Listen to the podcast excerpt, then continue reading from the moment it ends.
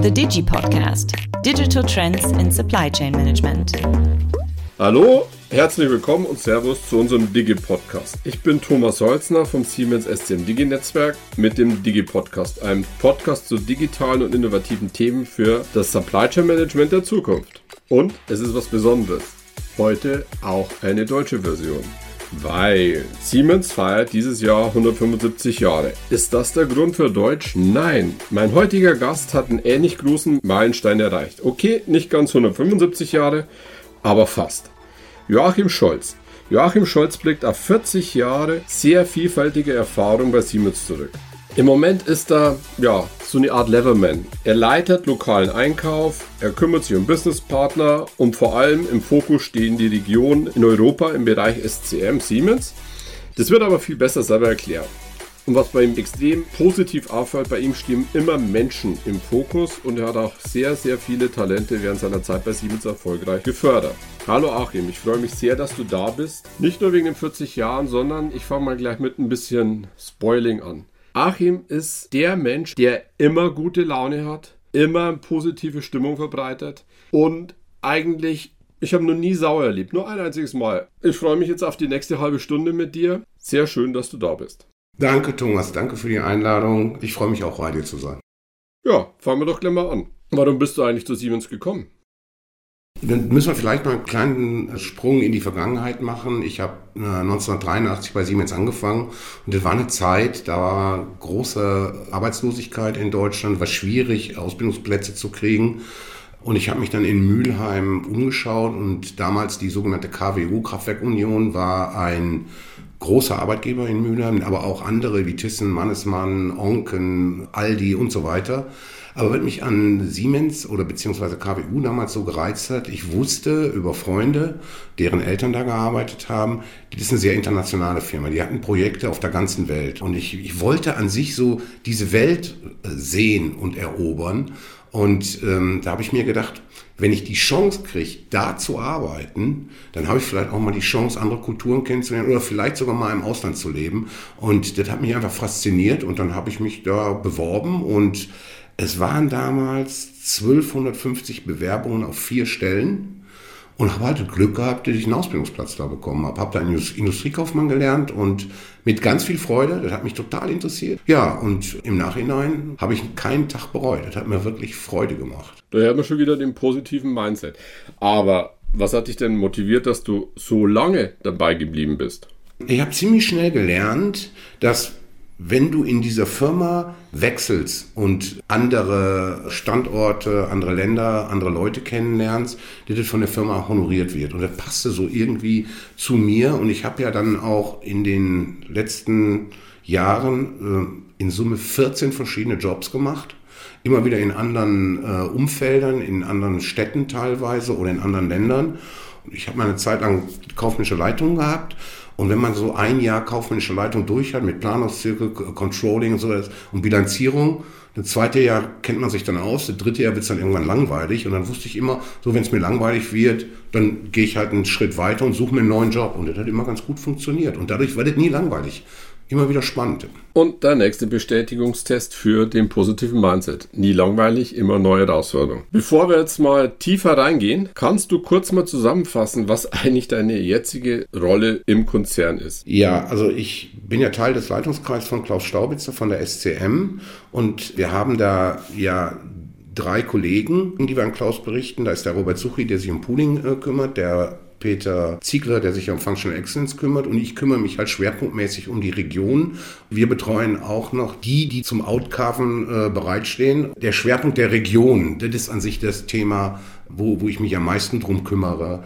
Und läuft im Zusammenspiel schon sehr gut, wenn der Robert dann die entsprechenden Verträge übers Pooling einsteuert, wir die Nutzung sicherstellen und der Peter Systeme IT und andere Methodiken einsteuert, wir dann aus diesem Fundus schöpfen können und die Region dann auch ein Stück nach vorne bringen können. International und mit Menschen und Sharing. Wunderbar. Wenn man jetzt auf deine Arbeit dann zurückblickt, wir haben jetzt natürlich nicht die Option, drei Stunden drüber zu reden, was durchaus möglich wäre, aber was sind deine Highlights der letzten 40 Jahre? War natürlich eine ganze Menge. Ich habe, wie gesagt, immer sehr viel Freude gehabt äh, dabei. Ein großes Highlight war damals, als ich äh, erstmal ins Ausland gegangen bin, 1989 nach Indonesien, wo wir eine Fabrik komplett aufgebaut haben, also wirklich äh, mitten ins Reisfeld gesetzt.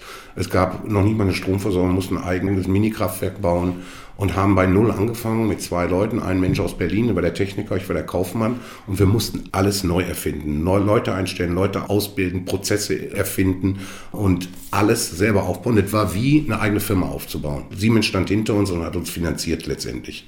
Und das war schon ein Riesen-Highlight, weil nach eineinhalb Jahren hatten wir dann 250 Leute, die für uns gearbeitet haben und wir hatten 18 Millionen US-Dollar Umsatz und das haben wir uns alles selber erarbeitet, das war spannend.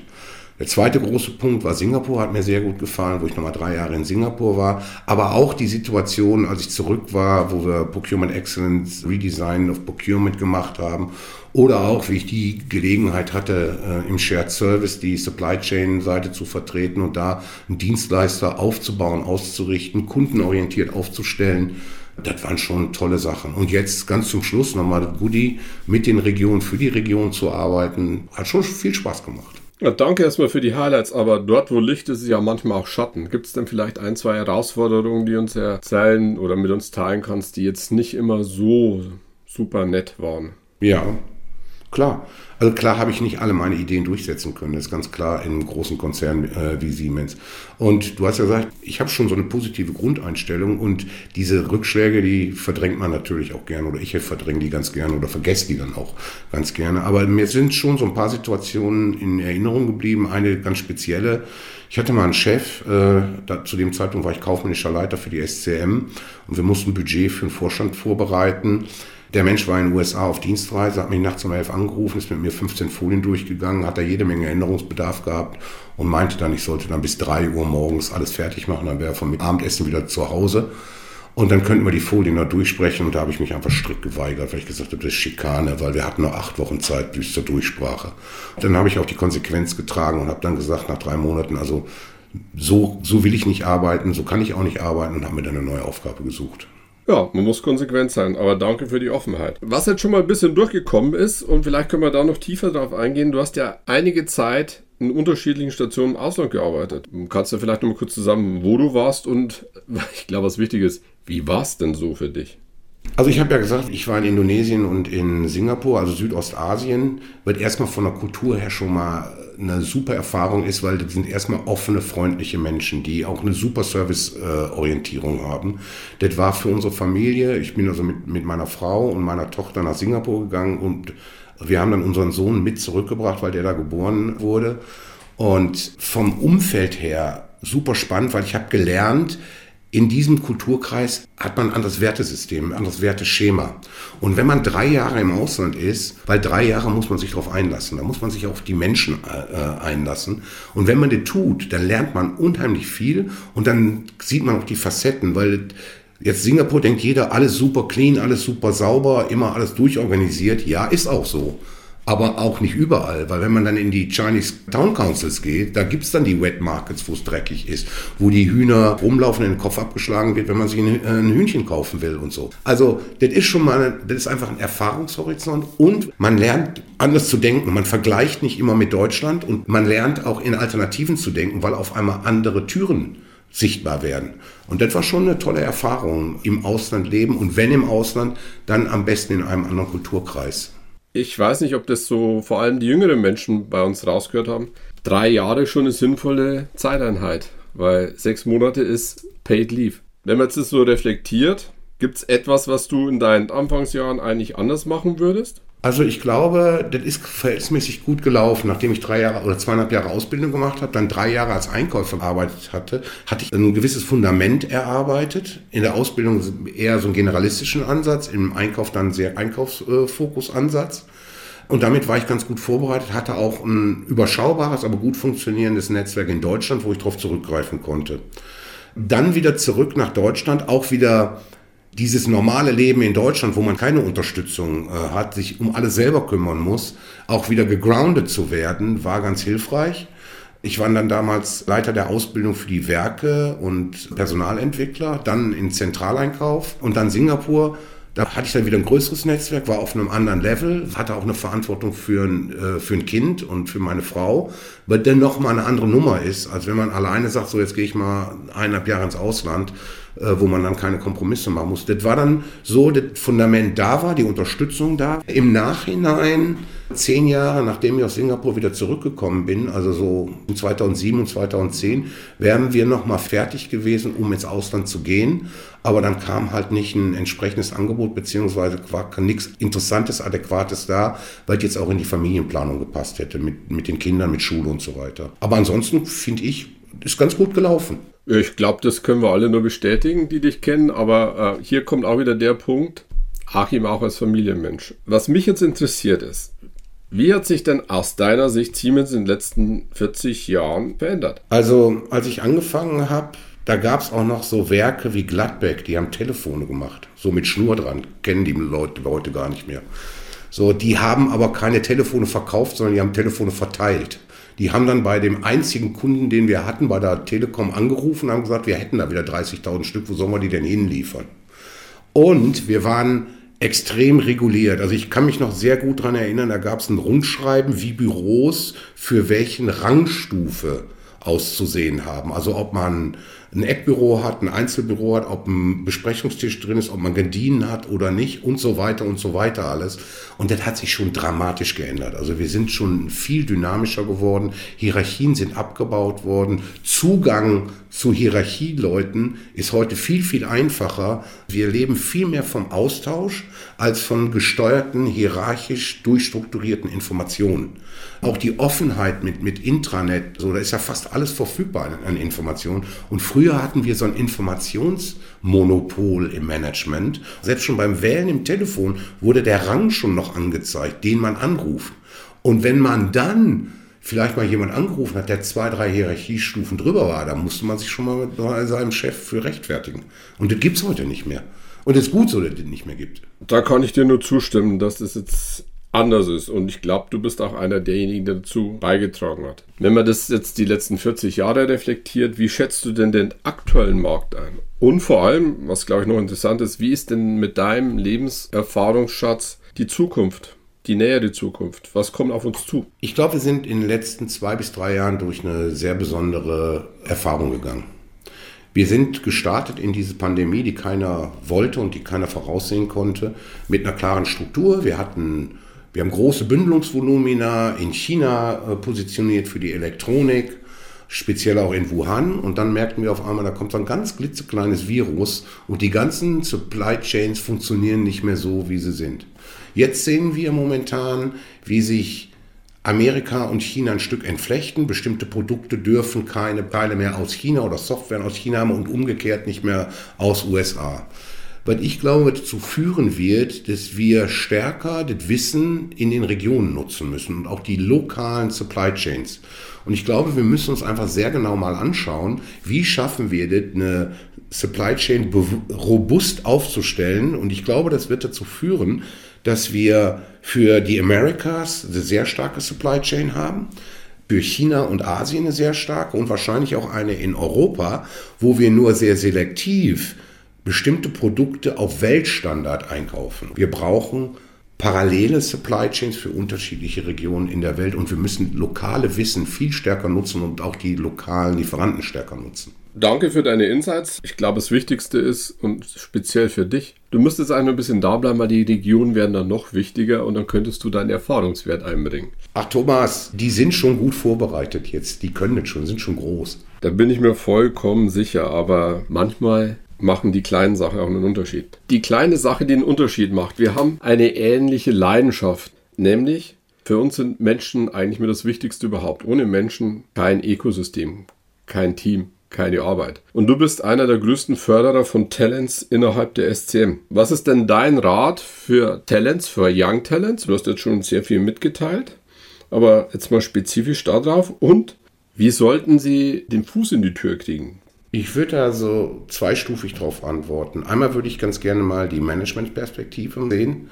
Und da würde ich sagen, mit wir im Management noch stärker lernen müssen, ist den Menschen gesamtheitlich zu betrachten. Nicht jemanden zu suchen, der gerade die Erfahrung hat für die Stelle, die ausgeschrieben ist, Ich habe da immer so einen Grundsatz gehabt, oder seit längerem einen Grundsatz, wo ich immer gesagt habe, I hire attitude in der Build knowledge. Weil ich brauche keinen Einkäufer mehr für eine Einkaufsabteilung. Das Wissen haben wir schon. Wir brauchen Typen in den äh, Abteilungen, die dann mit neuem Denken auch vielleicht neue Wege äh, beschreiten. Das Wissen, um erfolgreich einzukaufen, das kann man aufbauen. Das ist eine Frage von Zeit und Freiraum, die man äh, den Menschen gibt. Da müssen wir als Management uns noch ändern und viel mehr versuchen, hinter die Fassade zu gucken und zu sagen, welche Anlagen bringt der Mensch mit. Und dann eben gezielt Stärken stärken und nicht immer nur an Schwächen arbeiten. Weil ich sage immer, einer, der nicht schwimmen kann, der wird bestimmt auch keine Goldmedaille bei den Olympischen Spielen gewinnen. Aber einer, der schnell laufen kann, wenn er richtig trainiert, hat eine Chance, eine zu gewinnen. Das ist die eine Perspektive. Die zweite Sache ist, ich habe das Thema Karriere immer auf meine sogenannte Dreibein-Strategie bezogen. Dreibein, warum Dreibein? Wenn man sich einen Sitzschemel anguckt mit drei Beinen, steht der immer stabil.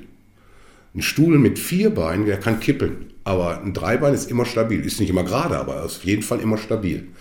Und daraus habe ich, gesagt, habe ich gesagt, wenn man Karriere machen will, muss man Situationen von unterschiedlichen Perspektiven beleuchten können. Und dabei ist es sehr hilfreich, wenn man mal eine Zeit in einem Werk gearbeitet hat, mal auf einer Vertriebsebene, entweder in der ZN oder auch im Ausland, sind ja auch im Wesentlichen äh, Vertriebseinheiten, und dann meiner Zentrale. Und wenn man das hat, dann hat man Netzwerke aufgebaut und man ist selber der Knoten in dem Netzwerk. Und man kann auf diese, wenn man sich vernünftig benimmt, wo ich jetzt mal von ausgehe, kann man auf diese Netzwerke immer wieder zugreifen und sich auch Rat holen da. Dann sieht man eine Sache aus unterschiedlichen Perspektiven. Wenn man dann noch parallel, jetzt kommt der zweite Dreibein, in unterschiedlichen Abteilungen gearbeitet hat, die haben auch unterschiedliche Sicht, weil kriegt man einen verhältnismäßig guten Überblick äh, über die Sache, wenn man seine Netzwerke äh, nutzt. Weil eins muss man sich im Klaren sein, wenn man dann später irgendwann mal im Management ist, wenn man eine Entscheidung treffen will, hat man 60, vielleicht 70 Prozent Fakten und 30 Prozent, die muss ich managen können. Und da muss ich mir mal die Frage stellen, wie hoch ist dein Risiko, wenn irgendwas schief geht? Und traue ich mir zu, wenn dieses Risiko eintritt, diese Situation zu managen? Und wenn ich mir das zutraue, dann kann ich eine Entscheidung treffen. Wenn ich mir nicht zutraue, kann ich auch eine Entscheidung treffen, aber in die andere Richtung. So, aber ich kann den jungen, den jungen Menschen nur empfehlen, wenn ihr am Anfang eurer Karriere seid, wenn ihr im ersten Job seid oder so, macht zwei, drei Jahre, geht in die nächste Abteilung, holt euch eine neue Erfahrung, baut ein neues Netzwerk auf, macht nach drei Jahren wieder weiter. Ihr werdet euer Netzwerk äh, vergrößern und ihr kriegt einen anderen Blick auf die Dinge. Das muss man besonders machen, wenn man jung ist, weil da ist man noch in Anführungsstrichen verhältnismäßig preiswert. Weil je teurer man wird und je höher man in der Hierarchie ist, desto schwieriger wird es, an die spannenden Stellen zu kommen, weil die werden immer weniger. Das ist das Problem. Ich kann dir nur zustimmen. Wir haben uns nicht abgestimmt, aber ich habe es dann alles richtig gemacht, so wie du mir das empfohlen hättest. Mit den unterschiedlichen Funktionen, den unterschiedlichen Regionen und das Netzwerk und auch in jungen Jahren wechseln. Was besonders interessant für mich ist, und ich würde es gerne auch hier nochmal betonen, weil wir ja auch einige jüngere Hörer haben zwei bis drei Jahre schon eine sinnvolle Größe, nicht zwei bis drei Monate. Das wird manchmal verwechselt. Und das mit dem Preiswert. Es ist nicht so wichtig, was du mit 30 verdienst. Es ist eigentlich wichtig, dass du mit 40, 45 das hast, womit du zufrieden bist. So, jetzt haben wir eigentlich mal alles reflektiert. Achim, Siemens, Entwicklungen, Perspektiven. Und jetzt haben wir gehört, 40 Jahre bei Siemens. Wie geht's jetzt bei dir weiter? Was sind denn deine Pläne für die Zukunft? Meine Pläne für die Zukunft sind erstmal, ich habe keinen Kalender mehr, der mir sagt, ich muss morgens um halb neun in irgendeinem Meeting drin sein. Ich kann jeden Tag frei entscheiden, ob ich um sechs Uhr aufstehe oder um halb zehn. Ich kann jeden Tag frei entscheiden, ob ich nur die ersten drei Seiten von der Zeitung lese oder die ganze Zeitung. Ob ich lange beim Frühstück bin oder nicht. Ob ich danach Sport mache oder spazieren gehe oder einfach nur ein Buch lese. Also, das ist mal der Lux, den Luxus, wieder die Hoheit über meine eigene Zeit zu haben. Und ich kann frei entscheiden, womit ich meine Lebenszeit verbringe. Ganz konkret, wie geht's weiter? Also ich gehe dann in die passive Altersteilzeit. Dann werden wir Weihnachten feiern mit unseren Kindern und Silvester äh, feiern. Dann haben wir für nächstes Jahr also jede Menge Reisepläne, also von Japan angefangen über Großbritannien und Paris und Italien und dann werde ich auch einfach mal so in den Tag reinleben. Parallel gibt es noch eine Unternehmensberatung, die mich angesprochen hat, die ganz gerne mit mir arbeiten würde. Da werde ich so ein bis zwei Tage die Woche, je nach Lust und Laune, werde ich mit denen arbeiten. Mehr so als Senior Advisor, als Sperringspartner, weniger als Projektleiter. Und so werde ich mir das dann einteilen. Aber ich muss auch sagen, ich muss jetzt natürlich auch eine ganze Menge lernen, weil ich ja in ein kleines Familienunternehmen eintrete, in dem alle Führungspositionen schon besetzt sind. Durch meine Frau. okay, das heißt, du musst dich jetzt zukünftig mit deinem CEO abstimmen? Ich habe die Situation der CEO, CFO, Personalchef, Kommunikationschef und Strategiechef alles in einer Person ist. Aber ich habe einen richtigen Job für dich. Du bist der Chef der guten Laune. Und wie man hoffentlich heute mitgekriegt hat, dass das hier einfach sich durchzieht. Ja, das war hier ein besonderer Digi-Podcast, der ein bisschen länger gedauert hat. Aber es ist ja auch was Besonderes. Wann hat jemand 40 Jahre erfolgreich mit positiver Stimmung in einem Konzern durchziehen können? Das hört sich immer so toll an. Achim hat 40 Jahre erfolgreich gearbeitet. Das hat Achim vielleicht gemacht, aber das geht nicht ohne, ohne das Team. Das sind immer Gemeinschaftserfolge. Und wir haben immer ich sage mal, in einem Ruderboot gesessen. Wir haben immer gemeinsam gewonnen oder auch gemeinsam verloren. Es war nie so, dass ich gewonnen habe, meine Mannschaft verloren hat oder umgekehrt. Und darum geht der ganz große Dank an die vielen Leute, mit denen ich arbeiten durfte und die vielen, die mit mir den Weg äh, gegangen sind, mich unterstützt haben, mir an mich geglaubt haben und mir gefolgt sind, die mir aber auch oft Orientierung gegeben haben. Und ich ich sage mal so in einem Satz, ich hatte eine wahnsinnige Freude, mit den Menschen zu arbeiten. Ich habe das aber auch als große Ehre empfunden, Chef sein zu dürfen äh, für diese Einheiten. Da möchte ich mich einfach nochmal für bedanken. Vielen Dank, lieber Achim. Und an alle unsere Hörer, ich hoffe, dass euch diese spezielle Folge des Digi-Podcasts gefallen hat. Wenn ihr Fragen habt oder mehr über das SCM Digi-Netzwerk erfahren möchtet, schaut auf unsere Internetseite siemens.com slash diginetwork. Ich freue mich, euch bei der nächsten Folge als Hörer oder Gäste zu begrüßen zu dürfen. Servus und macht's gut. Thomas Holzner vom Siemens SCM Digi Network. Auf Wiedersehen. The Digi Podcast. Digital Trends in Supply Chain Management.